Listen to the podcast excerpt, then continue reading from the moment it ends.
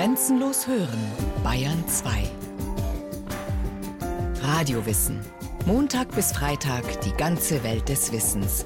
Kurz nach 9 Uhr und 15 Uhr.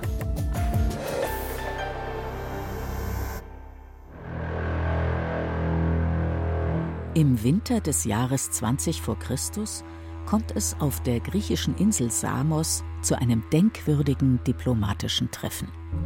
Auf der einen Seite Augustus, Kaiser von Rom, Oberhaupt eines Weltreiches und wohl der mächtigste Herrscher seiner Zeit.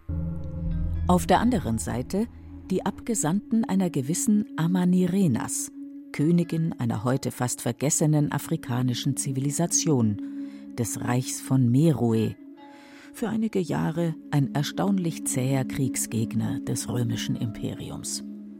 Wir wissen nicht, wie lange diese Verhandlungen dauerten. Was wir aber wissen, am Ende einigen sich Rom und Meroe auf einen Friedensvertrag. Man beschließt, sich gegenseitig in Ruhe zu lassen, legt Grenzen fest und demilitarisierte Zonen. Als die Abgesandten zurück nach Meroe aufbrechen, haben sie einen Frieden auf Augenhöhe erreicht. Das muss man erst mal schaffen, den Römern gegenüber. Die Geschichte Roms kennt heute jedes Kind. Auch Griechen, Ägypter und Phönizier gehören zu unserem Bild der klassischen Antike. Meroe dagegen kommt in unseren Geschichtsbüchern nicht vor. Wie kann das sein? Eine komplette antike Hochkultur, die einfach aus dem kollektiven Gedächtnis verschwunden ist. Kann es so etwas überhaupt geben? dass ein Volk imposante Bauwerke schafft, jahrhundertelang große Gebiete beherrscht, dem römischen Weltreich die Stirn bietet und dann einfach vergessen wird? Ein Grund für das Vergessen ist sicher die Lage des Reiches von Meroe. Denn während die meisten anderen antiken Kulturen rund um das Mittelmeer entstanden, lag Meroe in Afrika. Und zwar nicht am Nordrand wie Ägypten, sondern mitten im heutigen Sudan. Selbstbewusste Schwarzafrikaner mit einer blühenden Hochkultur und einem schlagkräftigen Militär, das passte jahrhundertelang offenbar schlecht ins europäische Geschichtsbild. Jetzt wird diese vergessene Geschichte wiederentdeckt, besser gesagt freigelegt, mitten in der Wüste des Sudans. Hier Fernab jeder Siedlung gräbt ein Team des Ägyptischen Museums München eine archäologische Weltsensation aus. Die meroitische Tempelstadt Naga, die seit fast 2000 Jahren unberührt in der Wüste verschüttet liegt. Wir treffen Dietrich Wildung. Der Ägyptologe leitet das Naga-Projekt seit seinem Beginn vor mehr als 20 Jahren. Für ihn war die im Sand verwehte Stadt der größte Glücksfall seines langen Forscherlebens. Da müsste ein Archäologe schon Tomaten auf den Augen haben, wenn er nicht beim ersten Schritt im Gelände von Naga sieht, mein Gott, das reicht ja für mehrere Generationen. Die Frage ist, wo fängt man an? Und jetzt sind wir seit 20 Jahren hier und sind dabei langsam, behutsam, sehr sorgfältig diese Stadt peu à peu wieder ans Licht zu bringen. Niemand weiß, warum die Meroiten Naga ausgerechnet hier erbauten, mitten in der Wüste, abseits des lebensspendenden Niltals. Doch für die Archäologen ist genau das entscheidend. Denn während die Hauptstadt Meroe durch Raubgrabungen massiv beschädigt wurde, lag Naga unangetastet im Wüstensand. Dazu kommt das zweite Mysterium von Naga. Anscheinend ist die Stadt sehr hastig verlassen worden etwa um das Jahr 200 nach Christus. Fast scheint es so, als hätten die Bewohner alles stehen und liegen gelassen und seien einfach verschwunden. Naga ist fast so etwas wie ein afrikanisches Pompeji. Statt in der Lava ist die meroitische Stadt im Sand versunken, über Jahrhunderte bewahrt im letzten Moment ihrer Geschichte. Für die Forschung ist das ein unglaublicher Glücksfall. Denn bisher wissen wir nur sehr wenig über die meroitische Geschichte. Wir kennen die Eckdaten, vor allem aufgrund von Synchronismen, Gleichzeitigkeit mit der griechisch-römischen Welt. Wir wissen von einigen meroitischen Königen, zu welcher Regierungszeit von römischen Kaisern sie gelebt haben. Da gibt es aufgrund von Inschriften einige wenige Fixpunkte. Auch in ägyptischen Quellen kommt der antike Sudan durchaus vor. Allerdings geben sich die Ägypter größte Mühe, die Nachbarn im Süden kleinzureden, als primitive Sandfresser. Das ist wohl Propaganda. Schließlich gab es auf dem Gebiet des heutigen Sudan viele Jahrhunderte lang durchaus ernstzunehmende Rivalen der Ägypter. Schon ab 2500 v. Chr. gibt es rund um die Stadt Karma im Nordsudan ein großes Reich, das immer wieder mit den angrenzenden Ägyptern im Clinch liegt. Ein späterer Staat, das Königreich von Kusch, erobert 760 v. Chr. sogar Ägypten. Hundert Jahre lang beherrschen die Könige von Kusch das Pharaonenreich. Sie werden als 25. Dynastie bekannt oder auch als schwarze Pharaonen. In dieser Zeit vermischen sich die Kulturen. Die Kuschiten übernehmen die ägyptische Hieroglyphenschrift, beten ägyptische Götter an und beginnen im ägyptischen Stil Pyramiden zu bauen, wenn auch deutlich kleinere. Schließlich sind es die vorrückenden Assyrer, die die Kuschiten aus Ägypten vertreiben. Doch im Sudan besteht ihr Reich weiter. Gegen 300 v. Chr. verlagert sich die Hauptstadt nach Meroe, weiter im Süden. Es entsteht die meroitische Hochkultur, die zwar immer noch von den Ägyptern beeinflusst, aber trotzdem völlig eigenständig ist. Dass diese Meroiten oder Meroiter erst so langsam wiederentdeckt werden, liegt wohl auch daran, dass sie sehr wenige schriftliche Zeugnisse hinterlassen haben und dass wir diese wenigen Schriftzeugnisse bisher nicht verstehen. In Meroe schreibt man nämlich nicht mehr in ägyptischen Hieroglyphen, sondern in einer eigenen Schrift und in einer Sprache, die bis heute rätselhaft ist. Dietrich Wildung. Das Meroitische sieht zwar nach ägyptischen Hieroglyphen aus, aber die gerade mal 23 Schriftzeichen, mehr sind es nicht, wie in unserem Alphabet, es ist also eine Lautschrift, können wir seit 1908 lesen. Wir haben aber nach wie vor allergrößte Schwierigkeiten, die lesbaren Texte auch übersetzen zu können. Bisher ist es nämlich nur gelungen, den Lautwert der meroitischen Zeichen zu bestimmen. Das bedeutet, man kann in etwa sagen, wie sich die meroitischen Wörter angehört haben müssen, nicht aber, was sie bedeuten. Das könnte sich bald ändern. Ein französischer Sprachforscher steht wohl ganz kurz vor dem großen Durchbruch bei der Enträtselung des Meroitischen.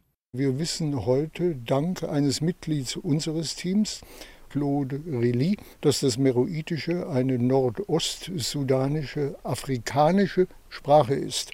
Und er hat in afrikanischen Stammessprachen Nordostafrikas eine Fülle von Entsprechungen zwischen Meroitisch und diesen Stammessprachen festgestellt. Und es ist eigentlich nur eine Frage der Zeit, bis Reli auch ein meroitisches Wörterbuch vorlegt. Bis dahin bleibt den Forschern nur eine Möglichkeit, etwas über die Kultur von Meroe herauszufinden, die Archäologie. Und hier kommt wieder Naga ins Spiel, die verschüttete meroitische Wüstenstadt. Noch liegen die meisten Gebäude im Sand begraben, doch schon die wenigen sichtbaren Bauten ergeben ein atemberaubendes Bild. Am Rand der Stadt, an einem Berghang gelegen, steht der Haupttempel von Naga. Er ist dem Gott Amun geweiht, der auch in Ägypten verehrt wird. Überhaupt sieht der Tempel ziemlich ägyptisch aus. Doch ein paar hundert Meter entfernt stehen zwei völlig andere Gebäude. Eine kleine Kapelle der Göttin Hathor, die aussieht wie ein griechischer oder römischer Tempel, und daneben der sogenannte Löwentempel, ein einzelner Raum mit zwei mächtigen Pylonen, Torbauwerken, die wie zwei Türme in den Himmel ragen, über und über bedeckt mit Reliefs der meroitischen Götterwelt. Man könnte meinen, dass die Könige von Meroe hier ganz gezielt ihre Weltläufigkeit demonstrieren wollten. Römisch kennen wir. Ägyptisch? Klar. Und dazwischen unser ganz eigener Baustil. Fast wie eine antike Architekturbiennale. Architekturbiennale finde ich einen tollen Terminus in dem Kontext. Es ist so etwas gewesen. Hier hat das Meroitische Königshaus staatliche Repräsentation betrieben durch ein Kompendium der den Meroiten wohlbekannten Weltarchitektur.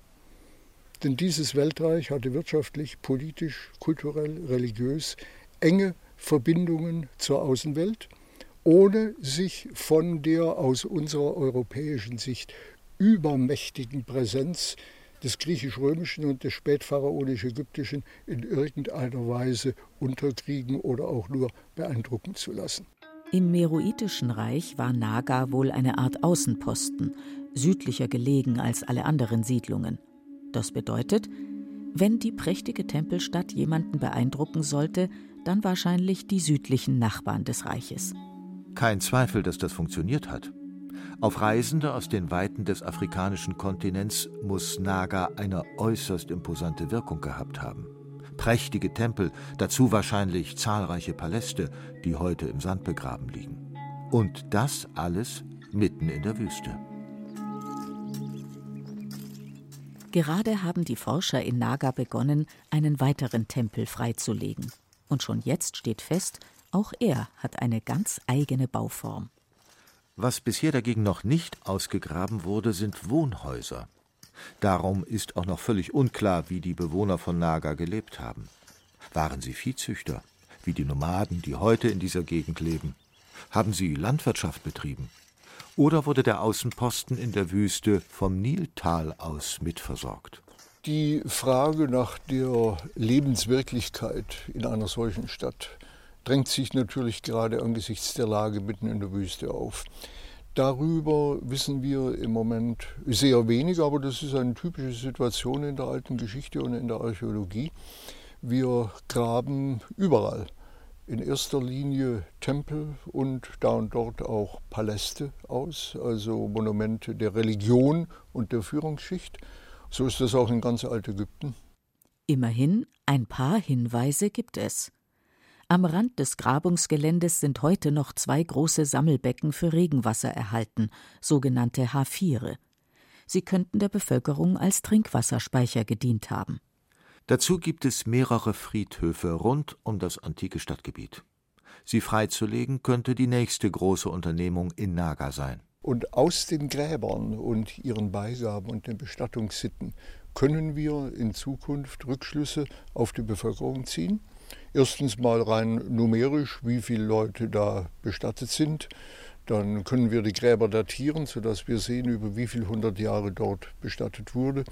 Und wir werden in Zukunft aus den Grabbeigaben natürlich auch auf den Sozialstatus dieser Leute rückschließen können. Mittelschicht, einfache Leute, hochgestellte Persönlichkeiten. Also der Zugriff ins volle Leben über das Grab. Spektakuläre Reichtümer sind in den Gräberfeldern allerdings nicht zu erwarten. Die Könige des Meroitischen Reiches wurden schließlich in Meroe begraben, nicht in Naga, und viele ihrer Gräber sind ausgeplündert. Dietrich Wildungs Kollegin Carla Kröper leitet die Ausgrabungen vor Ort. Auch sie fände eine Friedhofsgrabung spannend, trotz der im Sudan häufig eher prosaischen Grabbeigaben. In den meroitischen Gräbern sind häufig einfach wahnsinnig viele Töpfe drin. Und es ist nicht so unbedingt das Allerwichtigste, was man unbedingt finden will, hunderte von Töpfen.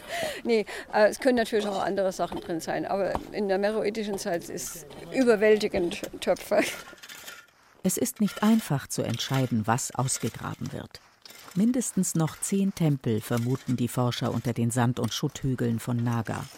Dazu Paläste und Gräberfelder, vielleicht auch Wohnhäuser. Für die Forscher sind Tempel als Ausgrabungsobjekte besonders interessant, und zwar nicht nur, weil man durch sie mehr über die meroitische Religion herausfinden kann. Auf den zahlreichen erhaltenen Tempelreliefs sind nicht nur die Götter dargestellt, sondern häufig auch die jeweilige Herrscherfamilie und die eine oder andere eher überraschende Abbildung.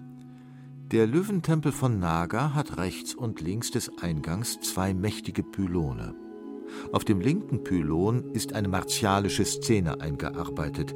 Der riesengroß dargestellte König von Meroe, der ein ebenso riesenhaftes Schwert in der Hand hält. Vor ihm kauern, deutlich kleiner, Kriegsgefangene, die anscheinend kurz davor stehen, geköpft zu werden. Das Motiv ist so auch aus Ägypten bekannt. Doch in Naga steht auf der rechten Seite des Tempels die Königin, ebenfalls mit dem Schwert in der Hand und mit ihren eigenen Gefangenen zum Enthaupten. Die Machtposition von Herrscher und Herrscherin ist die gleiche. Überhaupt scheint es im Reich von Meroe eine Art Gleichberechtigung gegeben zu haben, mit einer Doppelherrschaft aus einem König und einer sogenannten Kandake. Ob diese Kandake nun die Frau oder die Mutter des herrschenden Königs war, können wir nicht mit Sicherheit sagen. Doch dass sie selbst Macht ausgeübt hat, wird aus den Darstellungen auf den Tempeln klar. Und auch die religiösen Darstellungen weisen in Richtung Geschlechtergerechtigkeit. Manche Tempel haben zwei Seiten, von denen die linke männliche Götter zeigt und die rechte den Göttinnen vorbehalten ist. Auch hierin zeigt sich die Selbstständigkeit dieser Kultur. Und das ist eigentlich die große Botschaft, die Naga aussendet. Wir haben es hier mit einer autonomen, mit einer selbstbewussten Kulturregion zu tun, wie sie sich auf dieser Wand exemplarisch darstellt. Götter mit Tierköpfen, Menschen in Seitenansicht, all das wirkt auf den ersten Blick ziemlich ägyptisch. Allerdings nur auf den ersten Blick.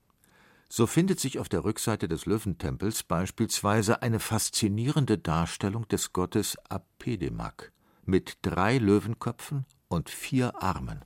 Da hat es natürlich nicht an übereifrigen Interpreten gefehlt, die sagten, na, das ist indischer Einfluss. Völliger Quatsch. Es ist einfach die Erfindungsgabe und die Kreativität der meroitischen Künstler, immer wieder sich Neues auszudenken. Eines zeigen alle Darstellungen von Menschen und Göttern in Naga. Das Schönheitsideal war ein ganz anderes als bei Griechen, Römern und Ägyptern. Die Männer sind kräftig und muskulös dargestellt, dabei aber eher klein und gedrungen. Und die Frauen sind, im Vergleich zu ägyptischen oder griechischen Darstellungen, auffällig dick. Auch tragen viele Figuren deutlich afrikanische Gesichtszüge, flache Nasen, lockige Haare. Ausnahmen von dieser Regel fallen sofort auf, zum Beispiel das Abbild eines angeketteten Kriegsgefangenen mit Helm und spitzer Nase, offensichtlich ein Römer. Dass Naga für die Erforschung der meroitischen Kultur so wichtig ist, liegt auch daran, dass andere Siedlungen der Meroiten längst nicht so unberührt geblieben sind. Das gilt vor allem für die Hauptstadt Meroe, bei deren Erforschung, sagen wir mal, nicht ganz so behutsam vorgegangen wurde. Auftritt Giuseppe Ferlini, Abenteurer, Schatzsucher und einer der ganz großen Kaputtmacher in der Geschichte der Archäologie. 1830 tritt eben dieser Ferlini als Militärarzt in die ägyptische Armee ein – tut Dienst in Khartoum und beschließt dann, in den Gräberfeldern von Meroe nach Gold zu suchen. Diese Gräberfelder müssen damals ein imposanter Anblick gewesen sein. Dutzende Pyramiden, kleiner als in Ägypten, aber doch bis zu 30 Meter hoch.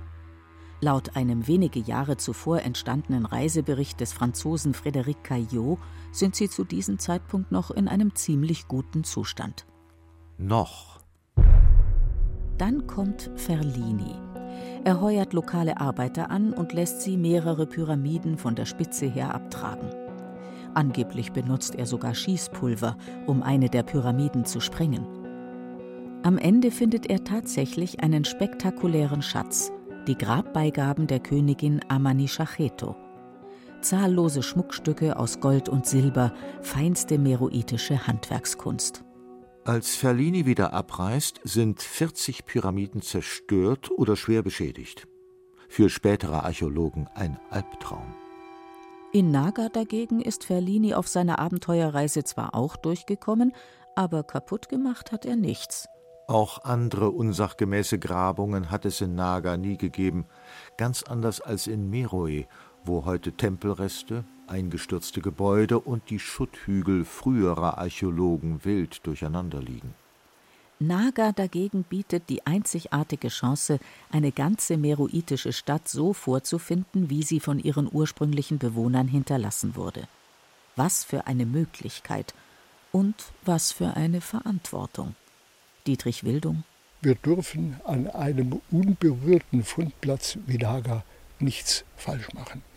Wir können irgendwelchen Murks nicht Vorgängerarchäologen in die Schuhe schieben, die da was falsch gemacht haben. Denn es gibt keine Vorgänger, die in Naga gegraben haben. Also wenn hier was schief läuft, sind wir daran schuld. Noch ist es wenig, was wir über die Kultur von Meroe und ihren rätselhaften Außenposten in der Wüste wissen. Wir wissen nicht, welche Katastrophe die Bewohner der Stadt um 200 nach Christus so plötzlich dazu gebracht hat, ihre Stadt aufzugeben und zu verschwinden. War es eine Dürre, ein Erdbeben oder gab es andere Gründe? Wir wissen allerdings, wie es mit der Zivilisation der Meroiden weiterging. Sie existierte noch etwa 150 Jahre. Dann zerfiel sie in einzelne Reiche, die schon damals christlich geprägt waren. Noch eine Episode, die in der europäischen Geschichtsschreibung kaum bekannt ist. Wir wissen auch nicht, was aus der meroitischen Gesandtschaft wurde, die sich 20 vor Christus mit dem römischen Kaiser Augustus getroffen hatte. Wahrscheinlich kehrte sie einfach nach Meroe zurück. Doch während wir heute sehr genau nachvollziehen können, wie es mit Augustus weiterging, verlieren sich seine Gesprächspartner im Dunkel der Geschichte. Was wir allerdings wissen, ist, wie es mit Giuseppe Ferlini weiterging, dem großen Pyramidenzerstörer von Meroe. Der versuchte einige Jahre lang, ziemlich erfolglos, seinen meroitischen Goldschatz an den Mann zu bringen, in Italien, in Frankreich. Doch es wollte ihm schlicht niemand glauben, dass irgendwelche Afrikaner so prächtige Goldschmiedearbeiten geschaffen hätten. Schließlich fand Ferlini doch noch Käufer. Ein Teil des Schmucks kam nach München, ein anderer nach Berlin. Noch heute liegen die Schmuckstücke dort in den ägyptischen Museen. Und wie wird es in Naga weitergehen? Was werden die Forscher wohl noch alles aus dem Wüstensand holen? Bisher haben die Archäologen nur wenige Prozent des gigantischen Grabungsgebiets überhaupt angetastet. In jedem Schutthügel, unter jedem Sandhaufen liegt unberührt ein weiteres Puzzlestück der verschütteten meroitischen Zivilisation. Kaum vorstellbar, welche Geheimnisse hier noch auf die Forscher warten. Und auf ihre Nachfolger und auf deren Nachfolger. Arbeit hätte man noch genug für zwei bis dreihundert Jahre. Eigentlich ist das gar nicht so lang, nach 1800 Jahren im Wüstensand.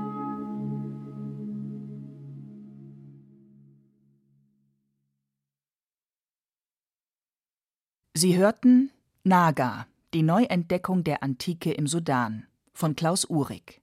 Es sprachen Beate Himmelstoß und Andreas Neumann. Technik Christine Frei. Regie Martin Trauner. Eine Sendung von Radio Wissen.